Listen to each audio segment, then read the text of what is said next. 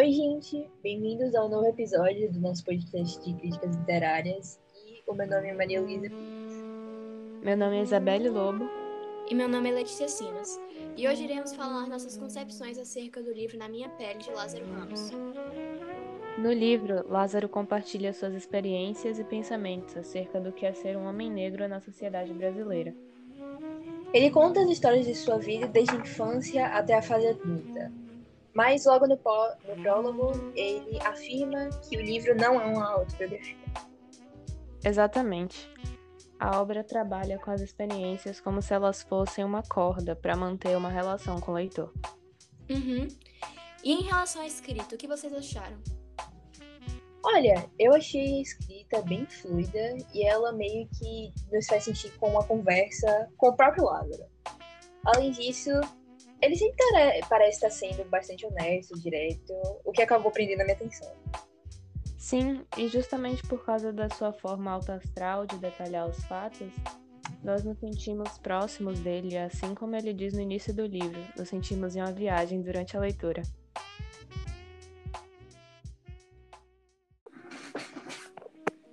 Mas, agora falando do livro em geral, o que vocês acharam?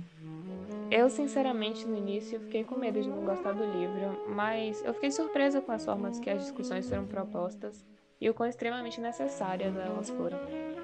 Realmente, eu concordo com vários pontos levantados, e é muito bom ver que alguém com tanta visibilidade na mídia pôs a cara tapa para falar sobre o assunto, pois o racismo está sim impregnado na sociedade e às vezes até mesmo ações que parecem pequenas e que são normalizadas podem afetar negativamente a vida de alguém.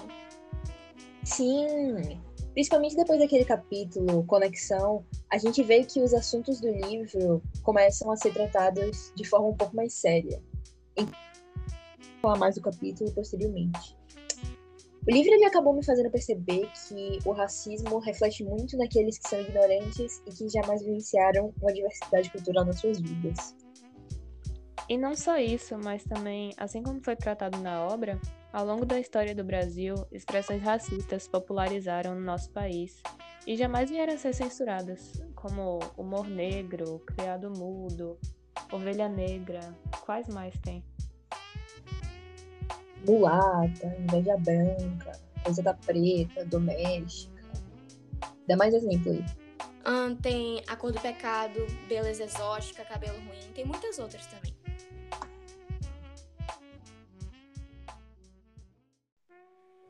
Mas voltando um pouco ao assunto, fica claro que a partir de um, ponto específico do livro, os fatos eles começam a vir de uma forma mais séria. Apesar de que o jeito sarcástico do Lázaro nunca é abandonado enquanto ele escreve. Sim, e isso é abordado no capítulo Conexão, que serve como uma pausa na obra, e nele são apresentados questionamentos ao leitor que buscam reforçar alguns aprendizados que o livro traz. E no mais, Lázaro explica que, a partir daquele ponto, a leitura irá tomar uma estrutura mais formal, sem muitas piadas e descontrações, e agora que nós leitores estamos cientes disso, ele pede que tomamos uma decisão. Se queremos realmente continuar a experiência aprender mais do que se divertir lendo, ou apenas fechar o livro por ali e finalizar a leitura. Uhum. inclusive o autor menciona em uma parte deste capítulo sobre a falta de representatividade negra na televisão brasileira. E eu descobri, pesquisando, que a cada seis meses um estudo é feito pelo Jornal Nacional para detectar a participação de pessoas negras em comerciais. E na primeira pesquisa, feita em 2015, 1% das propagandas eram protagonizadas por homens negros e 4% por mulheres. Na segunda pesquisa, número, os números subiram respectivamente para 11% e 16%. Contudo, obviamente, os brancos ainda compõem a grande maioria. Sim, os números eles ainda continuam muito pequenos. E em relação às novelas, o roteirista Agnaldo Silva, que é autor de diversos trabalhos, é, por exemplo, Fera Ferida, Tenda dos Milagres, disse em entrevista para a Folha de São Paulo que, abre aspas, Acho que o problema é mais amplo do que colocar a culpa do preconceito na TV ou nas novelas. Quantos negros ocupam cargos de direção nos jornais ou nas universidades, por exemplo? As novelas e a literatura refletem, de fato, o preconceito que existe na sociedade. Muito interessante. Então, seguindo essa linha de, de pensamento, as novelas que assistimos na TV e a falta de representatividade nelas acabam se tornando um mero reflexo social, o que acaba não se enquadrando apenas nas novelas comerciais, mas a falta de representatividade acaba invadindo também o meio dos desenhos animados, de filmes e séries. Aham, uhum, e sabe, ao longo da minha leitura, eu acabei relacionando o que eu estava lendo com alguns textos externos. Aconteceu com vocês? Nossa, comigo também. Comigo também. Eu consegui fazer uma relação daquela canção da Peach e da Elsa Soares na pele.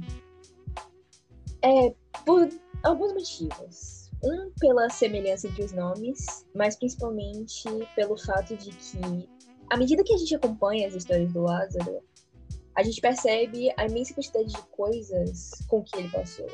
E é exatamente disso que a música se trata, sobre as nossas vivências e as dificuldades que passamos ao longo da nossa vida. Nossa, mano, que legal. É, o autor ele menciona várias vezes o programa Espelho, que ele mesmo apresenta. E eu admito que eu não o conhecia antes da leitura. Por isso eu fiquei interessada e fui pesquisar mais sobre. E, mas eu notei que logo nas primeiras páginas existia uma fala de Emicida que ele disse quando foi convidado do programa. Ela diz assim: Todos nós somos educados de uma maneira muito torta acerca um do outro. O que a gente pode fazer é admitir que estamos em obras e ir corrigindo isso. E eu achei essa fala muito realista, pois eu realmente me senti dessa forma. Em alguns pontos do livro, eu parei de ler para pensar sobre atitudes que eu tive ao longo da minha vida, que eu possa ter cometido alguns deslizes, até mesmo falando aquelas expressões é, consideradas racistas que a gente discutiu agora há pouco. Mas ainda bem que eu consegui notar esses erros e a partir de agora eu tenho certeza que eu vou melhorar em relação a isso. Que massa, véi. Já eu acabei, no... acabei me lembrando de duas produções que eu gosto muito. O primeiro é o seriado da Marvel chamado Falcão e Soldado Invernal, que apesar de ser uma história sobre heróis, os fardos e traumas do personagem Sam, o Falcão, são extremamente ligados ao preconceito racial. E além do mais, é muito bonito poder observar a evolução do personagem ao longo dos episódios. E a outra obra da qual eu acabei me lembrando enquanto eu lia é o livro O Ódio que Você Semeia, de Andy Thomas. Nessa história, que apesar de ser fictícia, tem um caráter muito real, acompanhamos a história de Star, uma menina que acabou presenciando o assassinato de seu melhor amigo por um policial e a partir disso, o caso é levado ao tribunal e o livro traz uma reflexão sobre se a justiça é de fato cega, imparcial ou não.